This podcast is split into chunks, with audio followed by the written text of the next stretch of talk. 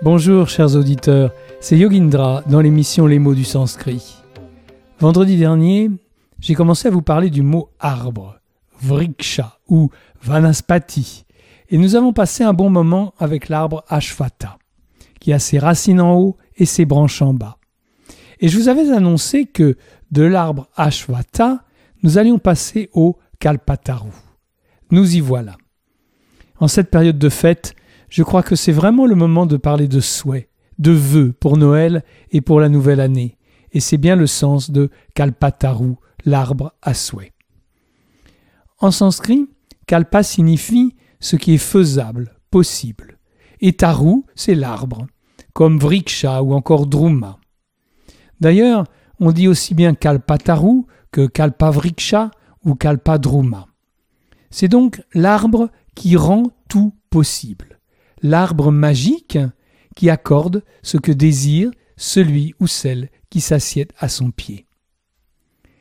L'arbre Kalpataru fait partie des Panchavriksha, les cinq arbres divins de l'Indra Swarga, le paradis du dieu Indra. Les quatre autres arbres sont Parijata, le jasmin céleste, Mandara, l'arbre corail, Santana, l'arbre d'alliance, et Arichandana, l'arbre à santal jaune. Tous ces arbres sont des arbres réels qui produisent des fleurs dont l'essence et le parfum sont utilisés dans les rituels védiques. Mais ils jouent aussi un rôle mythologique. Kalpataru est l'arbre divin installé au ciel dans le jardin d'Indra. On dit qu'il a émergé du Kshira Samudra, l'océan de lait, Samudra l'océan et Kshira le lait. Au moment de son barattage par les Devas, les dieux, et les Asuras, les démons.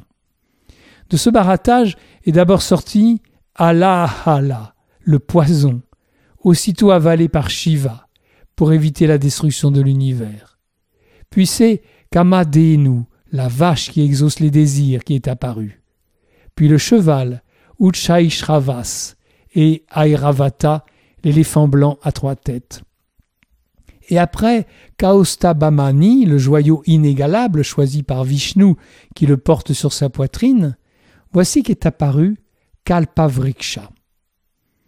Indra s'est approprié l'éléphant qui est devenu sa monture et il planta Kalpavriksha dans son jardin. On dit que la vache Kamadenu se repose à l'ombre du Kalpavriksha, ce qui est compréhensible puisque les deux, l'arbre et la vache sacrée, réalisent tous nos désirs. Peut-on imaginer une parenté entre Kalpataru et le sapin de Noël? Je ne sais pas, mais peut-être pouvons-nous le rêver. Alors, asseyons-nous dans une attitude de dévotion au pied du Kalpataru, l'arbre à souhait, et méditons sur ce que nous pouvons souhaiter de plus grand sur notre chemin spirituel. N'est-ce pas la réalisation de notre véritable nature?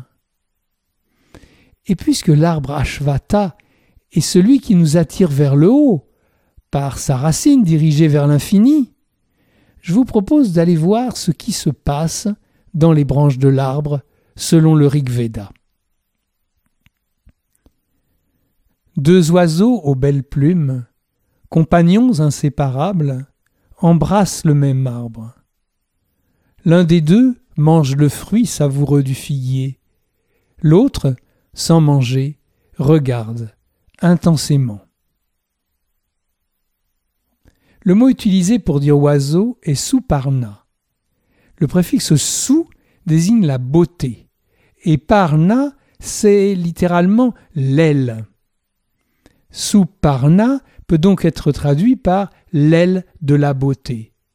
C'est une façon éminemment poétique pour dire un oiseau aux belles plumes, un oiseau au magnifique plumage, au plumage coloré. L'un des deux oiseaux installés sur les branches basses de l'arbre mange les fruits. Ici, l'arbre est nommé simplement vriksha, mais son fruit est appelé pipala. Et pipala est aussi le nom de l'arbre qui porte ses fruits, le pipal. C'est le figuier sacré, le ficus religiosa, c'est l'arbre Ashvata. l'autre oiseau, lui, ne fait rien. Il regarde, il est en contemplation. Cette histoire bien connue est la parabole des deux oiseaux. Elle apparaît pour la première fois dans le premier livre du Rig Veda, dans le verset que je vous ai lu. Ce verset est intégralement repris dans la Shvetasvatara Upanishad et dans la Mundaka Upanishad. Mais les deux Upanishads la développent quelque peu. Voici la suite dans la Shvetasvatara Upanishad. Sur le même arbre, le Purusha, l'âme individuelle, plongée dans l'illusion, s'afflige de son impuissance, ayant oublié sa nature divine. Lorsqu'il voit l'autre Purusha, qui est le Seigneur Ishvara, celui que les dévots adorent, et qu'il réalise sa majesté, alors il est libéré de la souffrance. L'âme individuelle est désignée ici par Purusha, c'est l'oiseau du bas, celui qui goûte les fruits du pipal. Cet oiseau du bas est égaré, plongé dans l'ignorance, et il reste pris dans le piège des souffrances. Tandis que l'autre, l'oiseau du haut, s'il est également appelé Purusha, est le Purusha suprême, puisqu'il est le Seigneur Ishwara, il est le soi suprême. Quant à la Mundaka Upanishad, elle reprend les deux mêmes versets et elle en ajoute un troisième, que voici. Quand le voyant voit le Purusha, couleur d'or, qui est le Créateur, le Seigneur, et qui est Brahman, la source, alors il est illuminé. Il se défait du mérite comme du démérite. Il devient sans tache et il atteint la suprême unité. Le voyant dont il est question dans ce verset, c'est le chercheur, c'est l'oiseau du bas.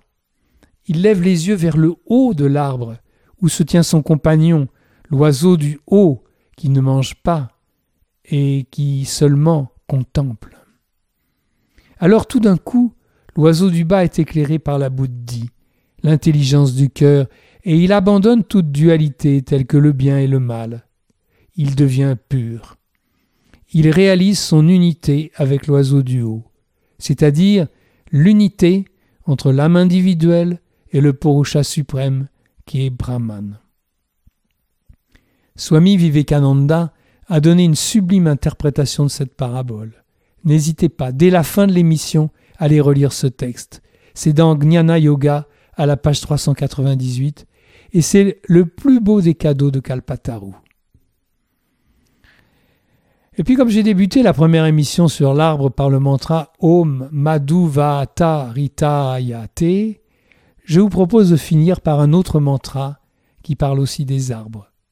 C'est le mantra de paix Om Dyao Shanti. Il vient du Yajur Veda, le Veda des formules destinées au sacrifice. Le mot Yajus vient du verbe Yaj, qui signifie offrir en sacrifice pour honorer une divinité. Le sacrifice, c'est yagnya, et yajus représente les formules sacrées utilisées pendant le sacrifice. On comprend bien que les mantras en soient issus. Voici la traduction de ce mantra. Que la paix soit dans le ciel, que la paix soit dans l'espace, que la paix soit dans la terre, que la paix soit dans l'eau, que la paix soit dans les plantes, que la paix soit dans les arbres, que la paix soit en tous les dieux, que la paix soit en Brahman, que la paix soit en tout, que la paix elle-même ne soit que paix, que cette paix soit mienne. Om, paix, paix, paix. Ainsi, cet hymne à la nature célèbre Oshadi, l'herbe, et Vanaspati, l'arbre. Oshadayaha Shantihi, Vanaspatayaha Shantihi. Comme je vous l'ai dit, Vanaspati est le seigneur de la forêt. Et, juste après les herbes et les arbres, le texte évoque la paix des dieux et la paix de Brahman, montrant ainsi que la nature n'est qu'une expression de Brahman. Chers auditeurs, il me reste à vous souhaiter un joyeux Noël, que tous vos désirs du cœur se réalisent sous l'arbre Kalpataru, que vous puissiez vous élever le long du tronc de l'arbre Ashvata pour rejoindre, comme l'oiseau du bas, l'unité du Purusha en Brahman, qui est la paix infinie de l'unité du tout. Je vous retrouverai avec joie le vendredi 12 janvier 2024 pour poursuivre ce voyage dans les mots du sanskrit.